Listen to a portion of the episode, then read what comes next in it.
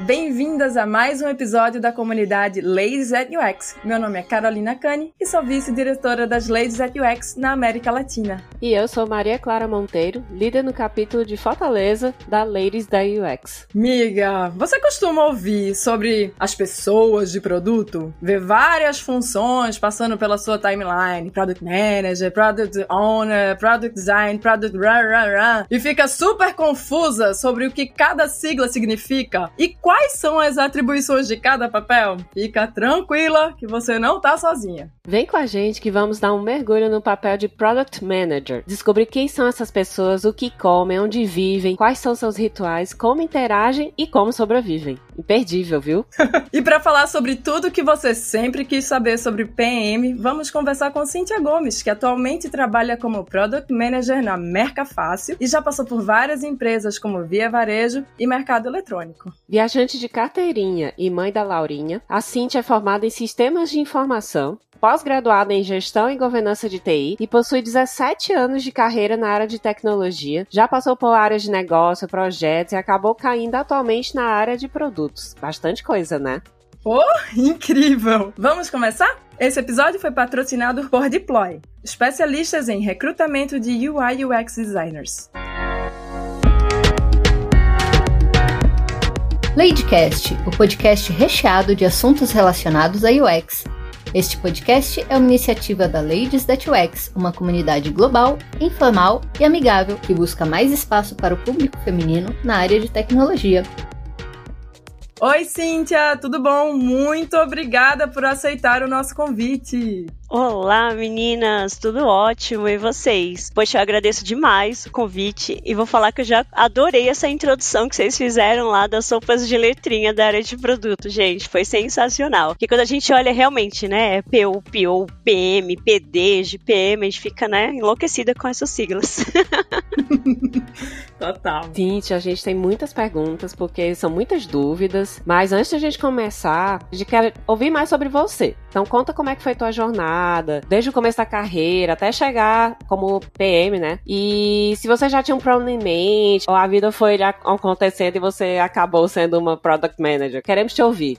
Bacana. É, gente, cair de paraquedas, né? Começando de trás pra frente, é literalmente cair de paraquedas na área de produto. Mas contando um pouquinho ali do início da minha carreira, né? Então eu comecei, como né, vocês falaram, já passei ali por áreas de negócio, áreas de projetos. Então eu comecei, já tenho, tipo, eu fiquei 14 anos numa empresa. Então dentro dessa empresa eu permeei, né? Comecei ali no suporte, depois trabalhei com jornada do usuário, depois eu fui para a área de projetos, fiquei bastante tempo na área de projetos, quase acho que oito anos ali no total, trabalhando desde gerente de projeto, analista de projeto, entendendo o cliente. E por eu ter bastante conhecimento do produto dessa empresa, que eu fiquei muitos anos, e aí veio aquela questão da pandemia, aquele vucu-vucu de demissões e volta, realocações de pessoas, e aí me passaram para a área de produto. E é engraçado porque quando eu falo, né, que eu vim de projeto, o pessoal, nossa, mas você já tinha bagagem. Só que a gente é muito diferente, né? Pensar em projeto, o prazo, entrega. E quando você pensa em produtos, tem que mudar um pouco a sua cabeça, pensar maior, abrangente, negócios, clientes, coisas que assim, no projeto é encaixotado. Então, para mim foi uma mudança bem bacana, não conhecia muito da área e fiquei apaixonada assim. E nesse processo, né, de tipo, ah, cair numa área nova, por mais que eu tinha bastante tempo da empresa, eu pensei, eu quero conhecer novos produtos, eu quero saber fazer novos produtos. Então eu passei ali também para a Via, Trabalhei né, na antiga Via Varejo, que agora é Via. Trabalhei no produto interno, focado ali com os vendedores, tá? foi uma experiência muito bacana. E atualmente estou numa startup. Então, algumas pessoas já até dão risada, porque vida de startup, né? Tipo, é uma loucura. E é literalmente você conhecer mesmo como faz produto, pensar do zero, como colocar um produto no mercado tal. Então, literalmente, eu não planejei estar na cadeira de, de produto, não fiz ali, né, uma migração de carreira alguma coisa bem pensada. Eu caí na área de produtos e estou adorando. Que história maravilhosa, Cintia. Obrigada por compartilhar aí com a gente. E para iniciar a nossa lista interminável de perguntas, sim, são muitas, eu queria saber de uma forma abrangente sobre o dia a dia de uma pessoa PM. Ou como se diria no jornalismo investigativo. Product Manager, seus rituais, o que come, Onde habita? Como sobrevive? Sensacional. De uma forma bem resumida e abrangente, né? O papel do Product Manager, que é mais conhecido como PM. Então eu vou aqui começar a falar muito de sopa de letrinhas para vocês. Começou. Começou. Start. é desdobrar a estratégia, né? Pro tático. Então, o que isso quer dizer, né? A gente tem todo um direcionamento do produto ali com a área de negócio, com né, os CEOs da empresa. E a responsabilidade do PM é descer essa estratégia e direcionar ali, né, pro time, que a gente vai falar bastante um pouquinho depois de uma estrutura de time de produto, que é direcionar como que vai acontecer isso no dia a dia. Então a gente tem ali, né, através do discover, né, que é a descoberta, o entendimento da necessidade, a gente tem a questão da viabilidade técnica, a validação daquela solução e o PM, ele vai até o deliver, que é literalmente ali a entrega, né, o direcionamento e o acompanhamento da entrega. E depois disso, não contente, né, a gente falou ali da descoberta, que tem tem o papel do PM, tá lá dentro, a gente tem o deliver, que é a parte da entrega, e tem também a questão do lançamento do produto. Então, né, tem ali, eu planejei como vai ser o meu produto, é, o time desenvolveu, entregou o meu produto, e eu tenho toda a questão da parte de lançamento ali com o time de marketing até, para fazer a mensuração e depois o crescimento do produto. Então, o PM ele permeia ali, né, do processo do produto desde o embrião ali, né, de pensar no produto até a entrega do produto e como esse produto tá no mercado. É muito massa. É um papel com bastante abrangência no trabalho, né, Cíntia? E nesse sentido, conta pra gente quais são as habilidades técnicas, comportamentais que uma pessoa product manager precisa ter ou precisa procurar desenvolver. Sim, é, é um papel que tem muita abrangência, né? A gente até costuma falar que os PMs, agora vamos começar, né? A sopa de letrinhas, eles são generalistas. Então, estão surgindo ali PMs específicos, mais techs, voltados para tecnologia, para APIs, né? Produtos internos de tecnologia, mas o papel em si do PM é um papel abrangente. E com isso, eu falo, né, que a habilidade, assim, mais necessária para um PM é a comunicação, porque até pelo que eu comentei, a gente tem várias etapas, né, dentro do produto, desde o pensamento, do nascimento da ideia do produto, até a questão ali do esse produto tá no mercado, como que ele está performando. Então eu tenho várias áreas diferentes que eu tenho contato. Então eu, eu tenho ali áreas de negócio, eu tenho os designers, eu tenho desenvolvedores, eu tenho marketing. Então a comunicação é uma skill primordial para que assim o PM possa permear em todos esses ambientes com contextos totalmente diferentes, por mais que seja num objetivo em comum. E falando um pouquinho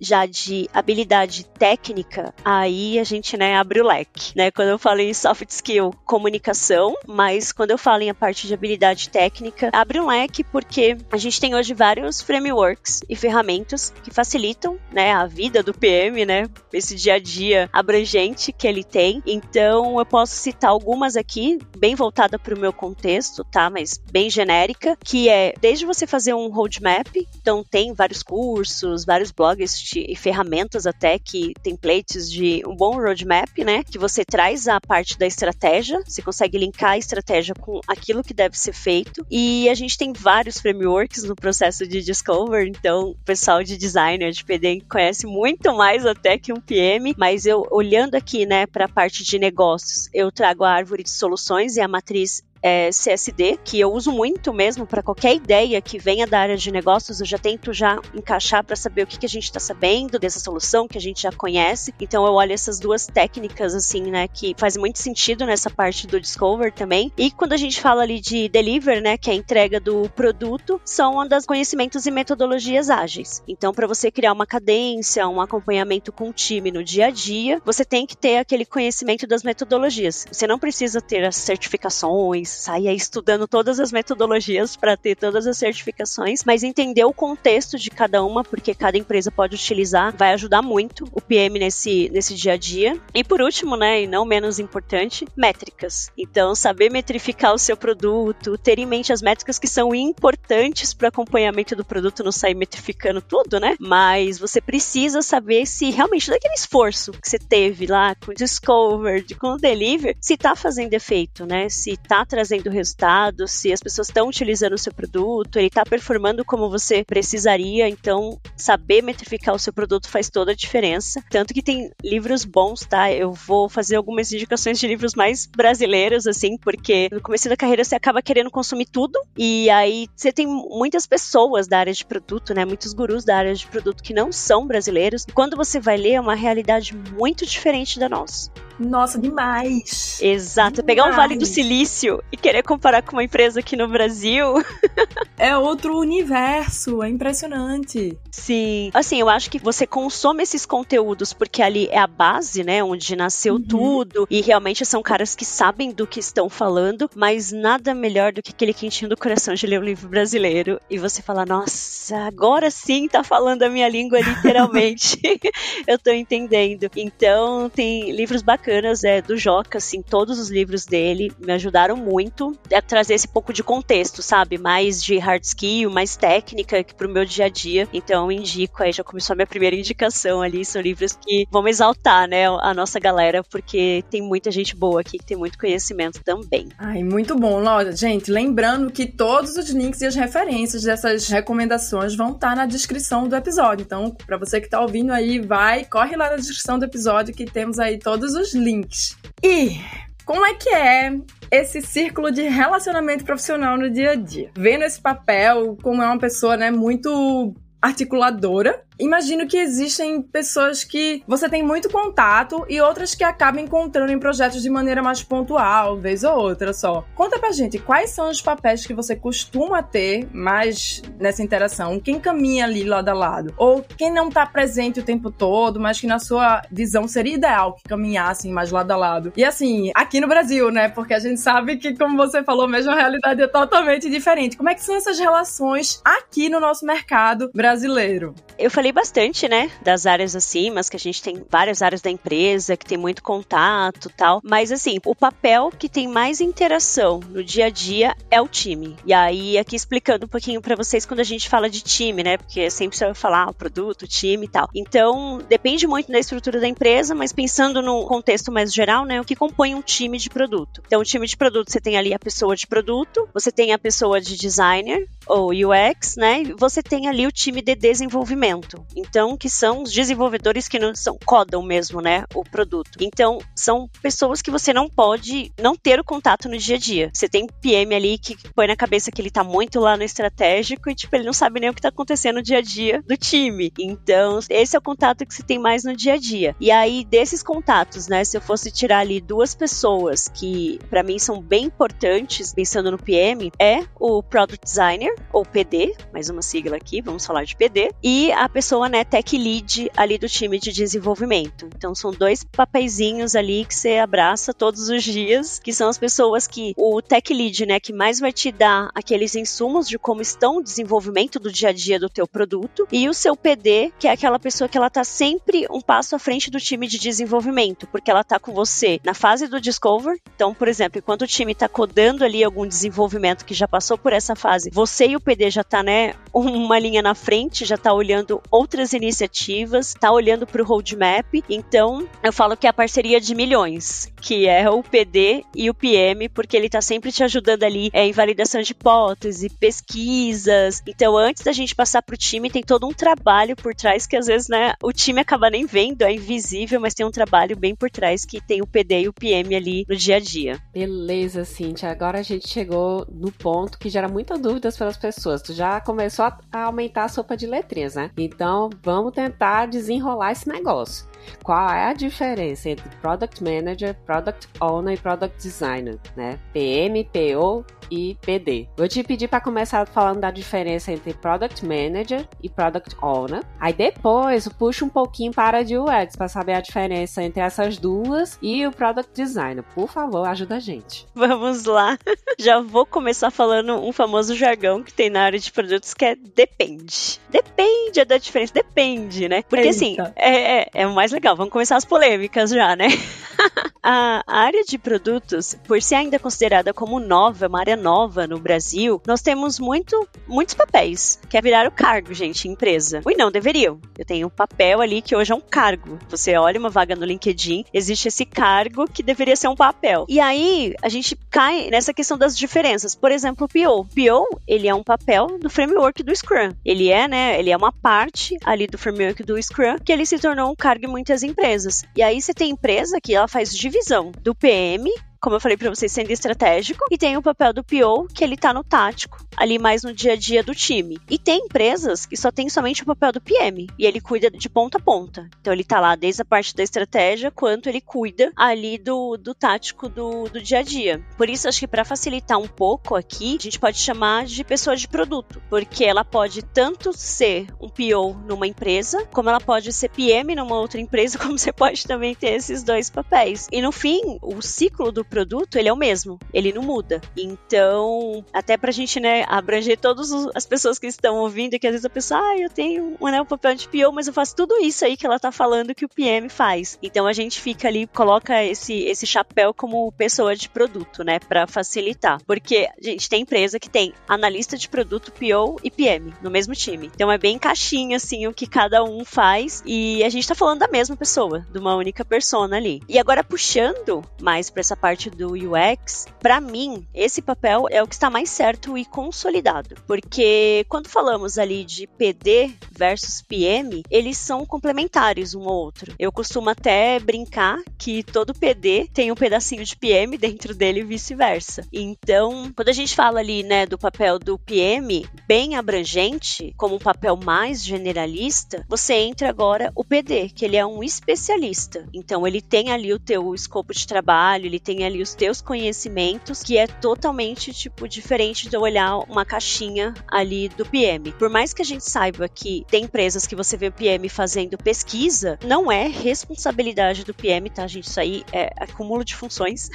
o PM prototipar, já vou bem falar aqui. Não faz sentido, você tá entrando numa seara que não é sua.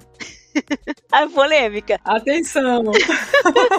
assim como você vê uns cursos falando que PM aprenda a codar, você fala bem assim, PM aprenda a prototipar, vai fazer um curso de Figma, gente, não faz sentido. Porque o PM, ele, ele tá muito voltado ali, olhando pra questão, né, do negócio, o que que aquela funcionalidade, o que aquele produto vai mexer nas métricas de negócio. Ele já tem, tipo, uma porção de coisas para pensar e ainda você vai falar pro PM, agora você precisa prototipar, você precisa fazer fazer validações, gente. Não, assim. Eu sei que, assim, acontece, tá? Não tô querendo falar que é uma bolha, mas eu acho que com a maturidade das empresas, conforme a área de produto vai ficando mais madura nas empresas, a gente vai fazendo essas separações e eu acho que no comecinho pode ter tido mesmo muita empresa que pegou esse acúmulo de função e colocou dentro do papel do PM, mas não, deixa lá o PD pesquisar, prototipar, pensar na melhor interface, pensar na experiência do usuário e o PM ter aquela lupinha de negócio que para mim mim tá muito mais claro que esse é o papel dele e as skills do PD é do PD, entendeu? Eu não tô falando que ele não vai participar ali do dia a dia, participar de uma pesquisa, pensar, estruturar como vai ser feito, mas não é uma responsabilidade dele ter que fazer tudo isso e fazer a pesquisa e depois, né, tabular essa pesquisa. Não, gente, não, calma. Vamos separar as caixinhas aqui. é, já já vão querer que o PD faça do discovery, protótipo, code, entregue o produto, faz tudo, né? Não precisa mais de ninguém na equipe se, se, se o PM estiver fazendo isso tudo, né? É, é isso. A gente começar a misturar os papéis papéis, daqui a pouco você contrata uma pessoa só, genérica, e ela faz tudo. Não, não, gente. Não, não. gente, calma. Ai, adorei a sua descrição e esclarecimento aí dos papéis, que eu também enxergo muito o PM e PD como essa dupla dinâmica que estão sempre tocando a bola um pro outro e trocando figurinha e fazendo essa coisa da descoberta acontecer para o, o, PD conseguir levar para um protótipo super claro, né? E checando, aí o PD vai, faz, prototipa, mostra pro PM, aí, é isso mesmo? Acha que tá atendendo aquilo que a gente tá pensando? Aí, ah, tá massa. Não, ó, acho que faltou isso, esquecesse desse detalhe que precisa também. Tem essa regra de negócio, ó. Tan, tan, tan. Lembra o PD da regra de negócio? Troca essa bola, né? Eu adoro, adoro essa troca de PMs e PDs quando funcionam quando essa dupla funciona, quando essa dupla trabalha bem junto, a mágica eu acho que acontece, assim, né? E quando fala assim, ai ah, meu Deus, o PM tem que aprender a codar. Gente, calma. Uma coisa é a pessoa pegar e esperar que o PM vai codar. Outra coisa é pra saber, assim, ter uma noção de mais ou menos como Isso. é que a banda toca pra conseguir conversar com a galera, Isso. né? É diferente de ter que codar. Perfeito, Calma lá, perfeito. Não, foi perfeita, é isso. Eu acho que confundiram muito quando a gente fala isso, né? Porque por você falar com vários contextos, você tem que, tipo, saber conversar com aquela pessoa. Às vezes o jeito que eu converso com a Carol é diferente que eu converso com a Clara. Porque cada uma é de uma área, cada uma entende uma linguagem. Mas é o fato disso, de você saber se comunicar. Você não precisa ir lá e falar, abre o código, tá errado essa linha, não, você fez errado. Não precisa disso. Ai, muito bom. Agora vamos entrar em mais polêmica. Um momento aí da autocrítica da profissão. O que é que você, na sua experiência, vê como oportunidade de melhoria para pessoas O que é que funciona na teoria, mas é super complicado na prática, polêmica? Pode ser erros de iniciante ou vícios de quem já está há muito tempo no mercado. O que é que, na sua visão, é um ponto de autocrítica saudável, lógico, tá, gente? Vamos manter a polêmica aí dentro dos níveis controlados de temperatura e pressão. Sensacional! Vou pro depende de novo, serve? Eita! Ai, gente, é um jargão que é muito engraçado, mas é isso. Por ser uma área nova, é uma loucura tudo isso. Mas é muito engraçado. Ó, aquela, vou começar com as polêmicas também, né? De forma saudável, claro. Mas o que estamos vendo bastante, assim, da galera que vem fresquinha agora de mercado, do pessoal que tá fazendo transição de carreira, é focar apenas em fazer discover.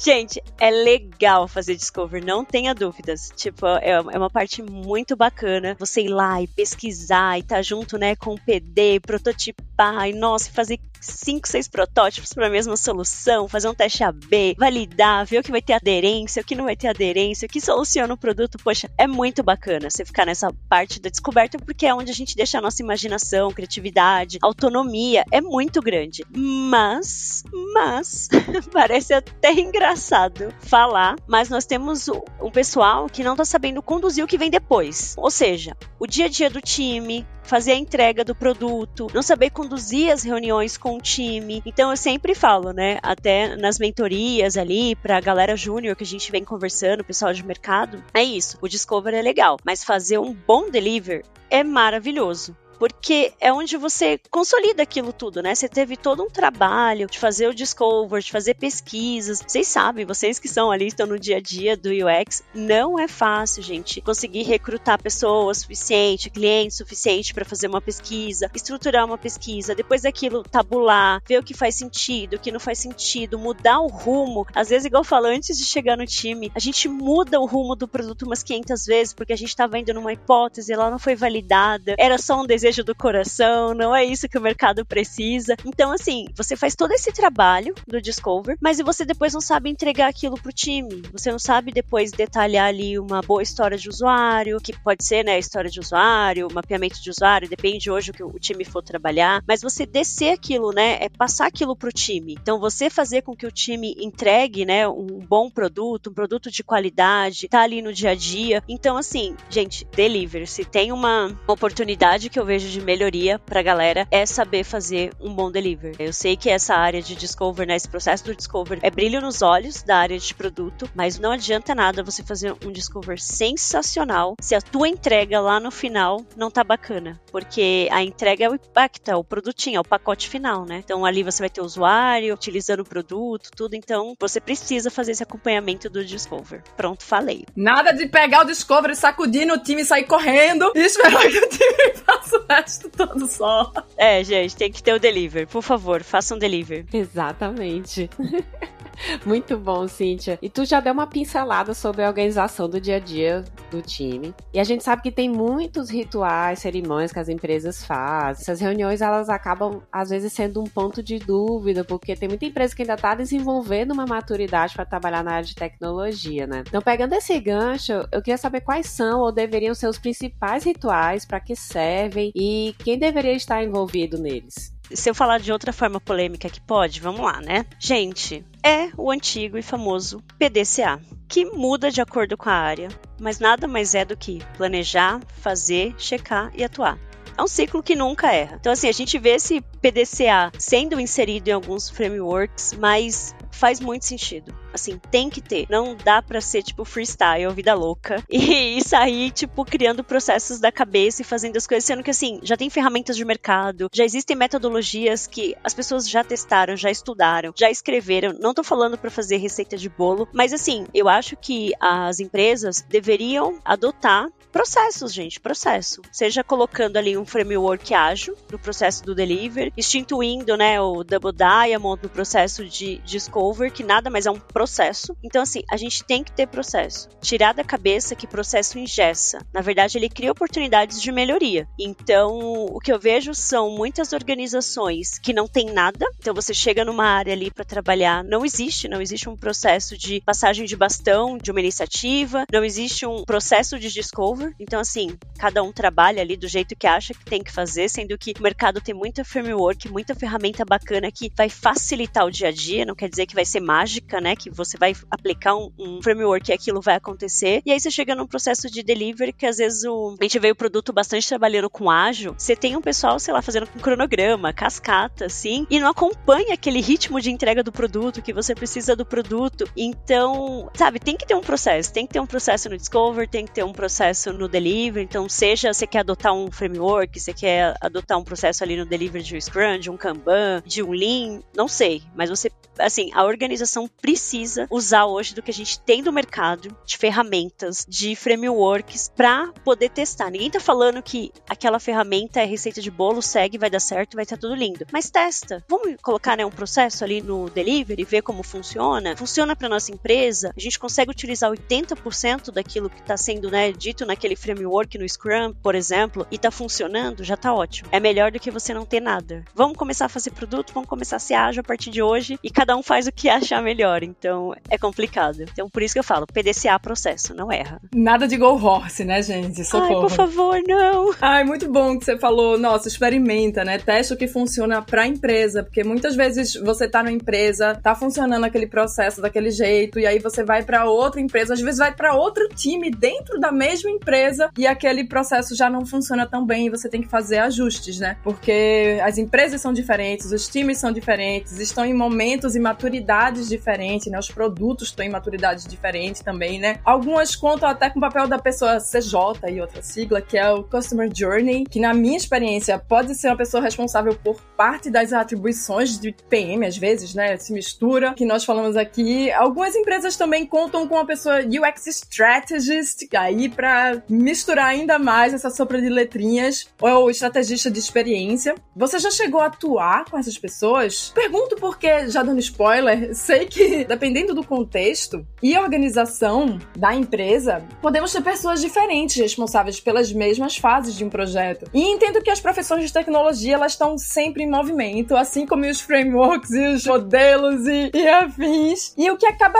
criando cenários completamente diferentes, né? De um time para o outro, de uma empresa para outra e que no fim as mesmas siglas elas fazem papéis diferentes em empresas diferentes e, nossa, gente, vira uma confusão, socorro. Como é isso? Como é que é a relação? Como é que essas pessoas tão específicas, né, num time, elas atuam? Como é a relação dela com o PM? ou CJ, gente, ou CJ. Mais uma sigla pro nosso caderno, adoro. Foi isso que eu falo, ó, tá vendo? A vida é, é uma surpresinha. Cada hora a gente tá em movimento, em conhecimento. Tá aí, ó, essa parte do UX Strategies. Nossa, super chique, você nem falar isso aqui. E o CJ ali eu nunca trabalhei diretamente com esses papéis em si, com esses nomes, tá? Mas claro, igual você falou, depende. Às vezes uma empresa chama, sei lá, de Customer Experience, né? Ou, ou o Customer Success. Sim, total. Gente, ó, vamos lá, vai anotando. No final a gente tem que fazer, né, um glossário com esse tanto de, de sigla que a gente tá falando aqui hoje, né? Mas, falando, né, dessa área que olha sempre pro usuário, é um papel que tá sempre olhando pro usuário. Para mim, eu não acho que ele vai ser, sei lá, um papel que possivelmente pode pegar, substituir substituir o papel do PM, eu acho que anda de parzinho, sabe? São papéis complementares. Por quê? Porque o pessoal que tá olhando, né, essa galera que tá sempre olhando a experiência do usuário, para mim, ela é um input que ela traz pra gente construir melhores produtos. Porque no fim a gente tá construindo produto para quem? Tem o usuário final utilizando. E aí você fala que quando a gente fala que substitui, não substitui, porque o PM, ele fica às vezes focado mais no negócio. Então o PM, ele tá preocupado ali se aquela feature que ele vai subir sabe se aquele produto ele vai ter uma mexida no ponteiro do negócio. E a gente não acaba olhando para algumas fricções que a gente está trazendo para a jornada do usuário. Então, assim, eu estou olhando aqui que o meu produto ele vai, vai trazer né, mais usuários para minha base, vai aumentar ali a quantidade de usuários. Eu estou pensando em adoção, eu estou pensando em retenção, eu estou pensando ali, né, do cliente que eu posso trazer um, um engajamento maior. Só que às vezes eu não estou olhando para essa jornada do usuário em si. Eu estou olhando naquilo que o produto pode melhorar. Mas poxa, tá aí um papel. Vocês tinham perguntado se tinha algum papel que eu acho que deveria estar tá mais perto do PM, fazendo agora, né, uma linha do tempo, pensando aqui o cliente. A gente ouve muito, né, falar, né, do usuário final, do cliente, mas no nosso dia a dia, né, de pensar em fazer muitas coisas, a gente acaba não ouvindo quem realmente usa a ferramenta. Então, por isso, mais nessa parte do discover e depois quando eu falo em metrificar o produto, é você tá olhando para o cliente. Como que tá a usabilidade? Como que tá, tá caindo, tá aumentando? E quando você pega essa galera, essa área, ou esse cargo, ou esse papel que tem focado no customer journey, né, no usuário, ele tá com esse cara no dia a dia. Então é ele quem tá falando com o usuário. É ele que realmente tá falando com a ponta que tá usando o seu cliente. Então, para mim, são áreas que dão inputs pro produto. Se você pegar um PM ali que não olha para essa área, né, de CS, de CX, para essa área da experiência do usuário, você tá perdendo tempo, porque às vezes você gasta um tempão ali fazendo pesquisa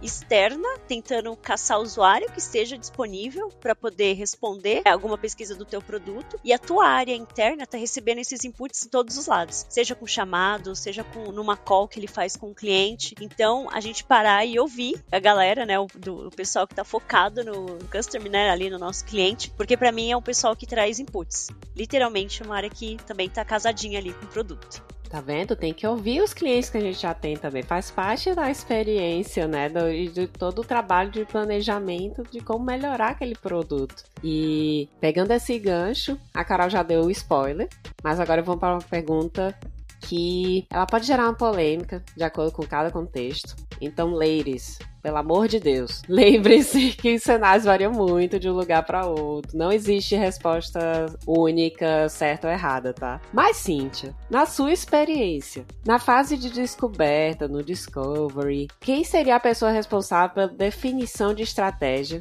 e como se dá o bate-bola com o product designer? E se você puder, fala também um pouquinho sobre os momentos ruins, né? O que você aprendeu, o que você diz, eu nunca mais faço isso, que vai dar ruim. E, e o que funcionou muito bem pro projeto e, pro, e pra equipe. Vocês adoram uma polêmica, né, meninas? Tô, tô ligada, Sempre tô ligada.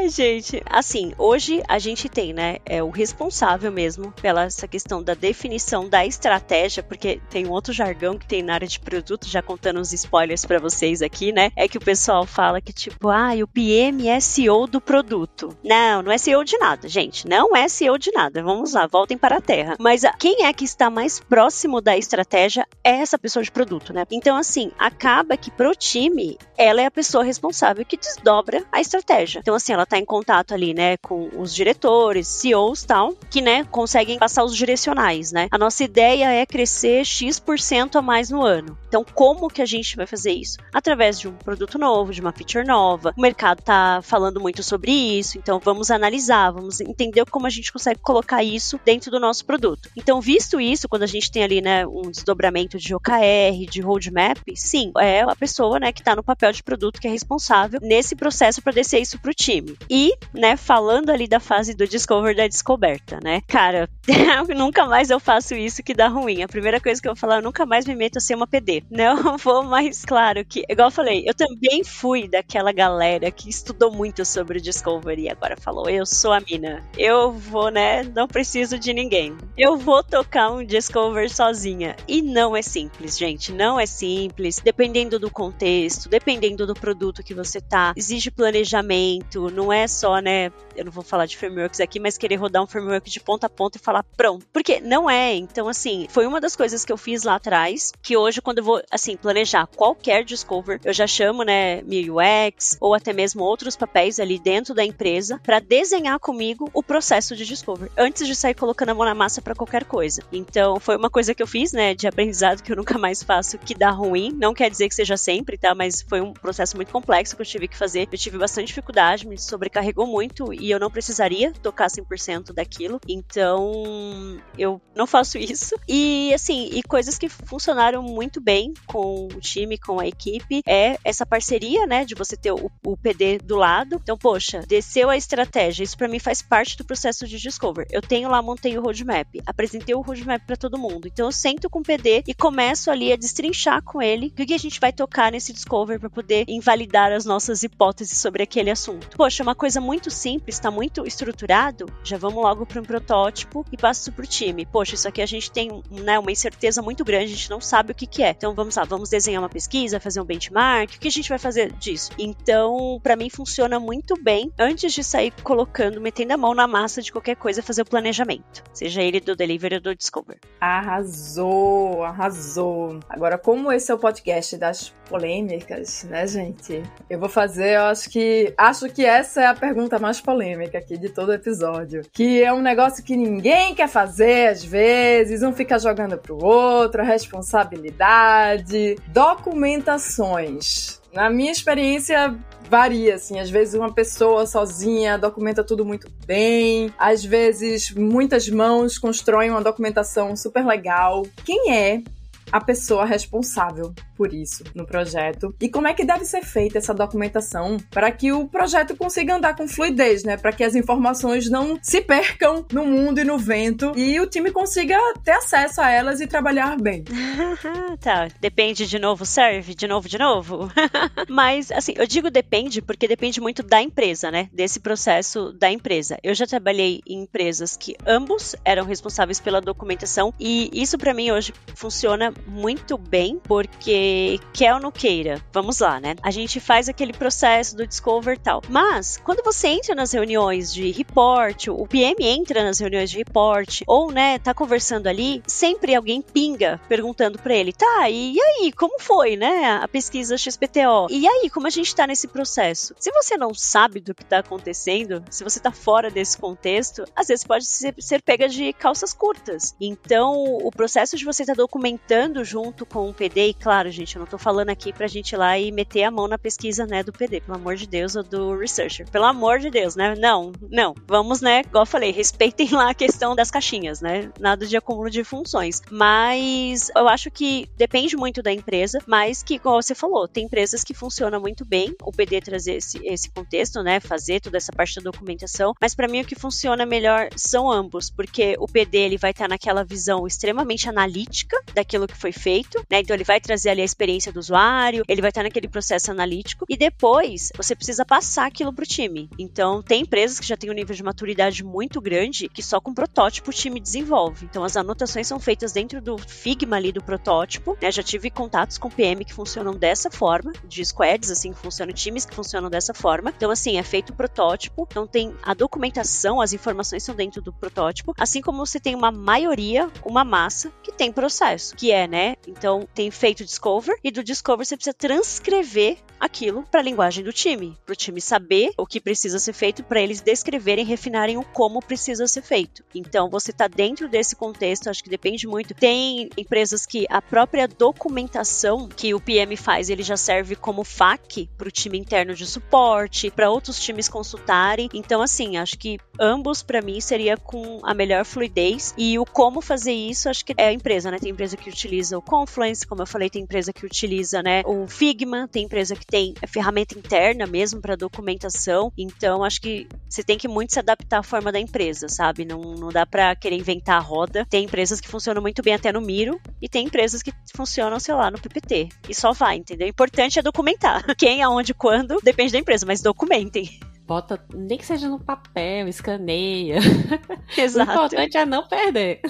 E dá acesso às pessoas, né? Pra que as pessoas consigam achar isso, pelo amor. Um não ponto. documento esconde, não. Porque eu já passei por situações de chegar. Alguém já fez isso, não faço a menor ideia de onde tá. Tá documentado em algum lugar, gente. Organiza esse rolê, por favor. Dá acesso às pessoas. Aí a pessoa tenta abrir o arquivo, você não pode acessar o arquivo. Olha, não, dê acesso, dê acesso, por favor. Permita que as pessoas achem sua documentação. Perfeito. Exatamente. É como a Cintia falou, né? Comunicação. Precisa ter essa comunicação e essa organização de informações, né? E aí a gente aprendeu um monte de coisa agora. E Cíntia deve ter um monte de ladies que querem começar esse processo de Product Manager, querem aprender. Então, o que, que você indica para elas olharem? Livros, cursos, pessoas, canais de redes sociais? O que você achar interessante, você pode indicar aqui. Eu acho que eu vou dar um contexto geral, tem muita informação, né, na internet, mas eu vou fazer mais ou menos o que eu segui ali, o que geralmente eu, eu converso com as meninas que estão entrando mais no mercado,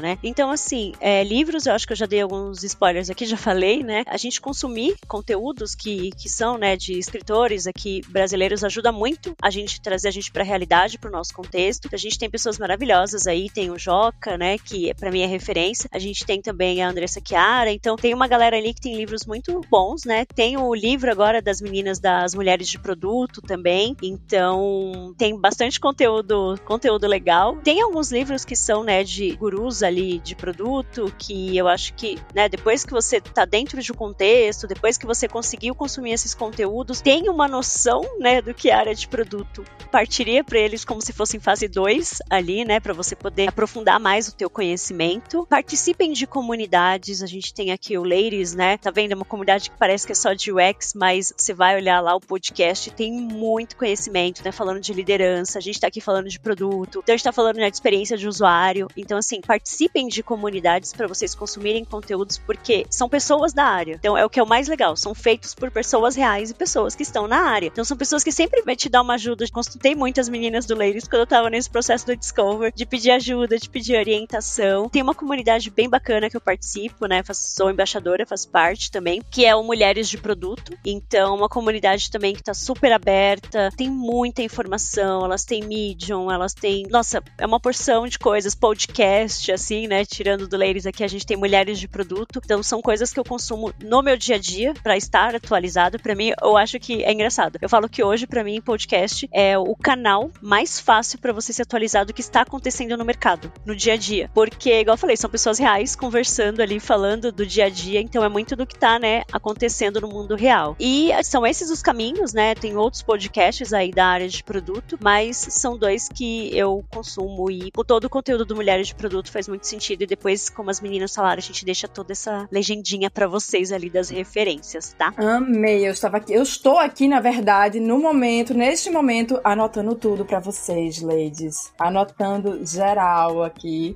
Agora! Eu queria saber se você pudesse voltar no tempo e encontrar a jovem Cíntia que estava dando os primeiros passos na carreira, o que é que você gostaria de dizer para ela? Tem uma coisa assim que eu acho que eu falaria bastante pra Cintia lá, né? Atrás, a jovenzinha. Mas é que, tipo assim, fica calma. No fim, tudo vai dar certo. Porque no início é assustador, a gente se afoba, começa a estudar tudo que vê pela frente. E às vezes são coisas que, que assim, você vai passar por isso, mas não naquele momento. Você não precisaria disso naquele momento. Porque eu vejo muito até das meninas, né? Começam a estudar tudo, e às vezes você está estudando conteúdo super complexo sobre como, sei lá, o growth do produto. Como eu vou crescer meu produto, só que a base lá atrás tipo, você ainda não pegou como funciona. Então, acho que assim, tem muito conteúdo, tem muita coisa, mas tracem planos, né? Tracem planos, não, não saiam estudando, consumindo tudo que vê pela frente, porque no final tudo dá certo. Então, acho que para mim faz sentido agora, que é uma coisa que eu estou fazendo agora, mas já apanhei muito lá atrás, é ir consumindo os conteúdos conforme eu for vivendo aquilo. Porque se eu não vou viver, tipo, growth agora, tem motivo de eu às vezes gastar dinheiro, fazer cursos caríssimos e, sabe, me empenhar se não é uma coisa que eu vou usar. Então, tipo, vai com calma que vai dar tudo certo.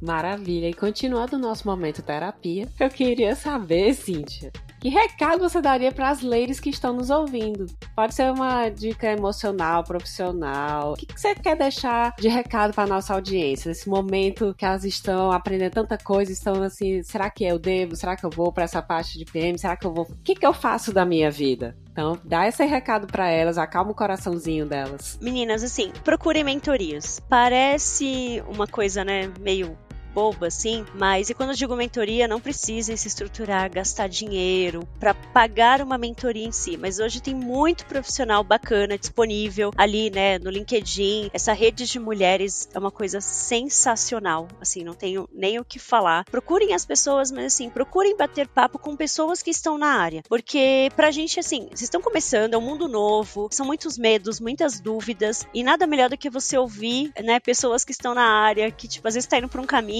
é outro. Então, procurem bater papos, mentorias com pessoas que estão na área. E o segundo ponto é, vamos se candidatar nas vagas, né, gente? Sem medo. Então, você tá todo tendo esse processo de estudar, de, né, tá focado na sua transição de carreira, vamos lá, né? Se candidatem nas vagas, sem medo. Usem as vagas para até orientar o que vocês precisam estudar tal e vamos lá, sem medo, gente. Bota a cara no sol. Faz seu nome. Ai, gente, esse papo foi incrível. Cíntia, muitíssimo obrigada por ter topado bater esse papo com a gente, ter trazido todo esse conhecimento para nossa comunidade. A gente só tem a agradecer pela tua presença aqui. Foi ótimo. Infelizmente, aí estamos chegando ao final do nosso episódio e gostaríamos de te agradecer por ter vindo aqui conversar com a gente. E conte pro pessoal que tá ouvindo.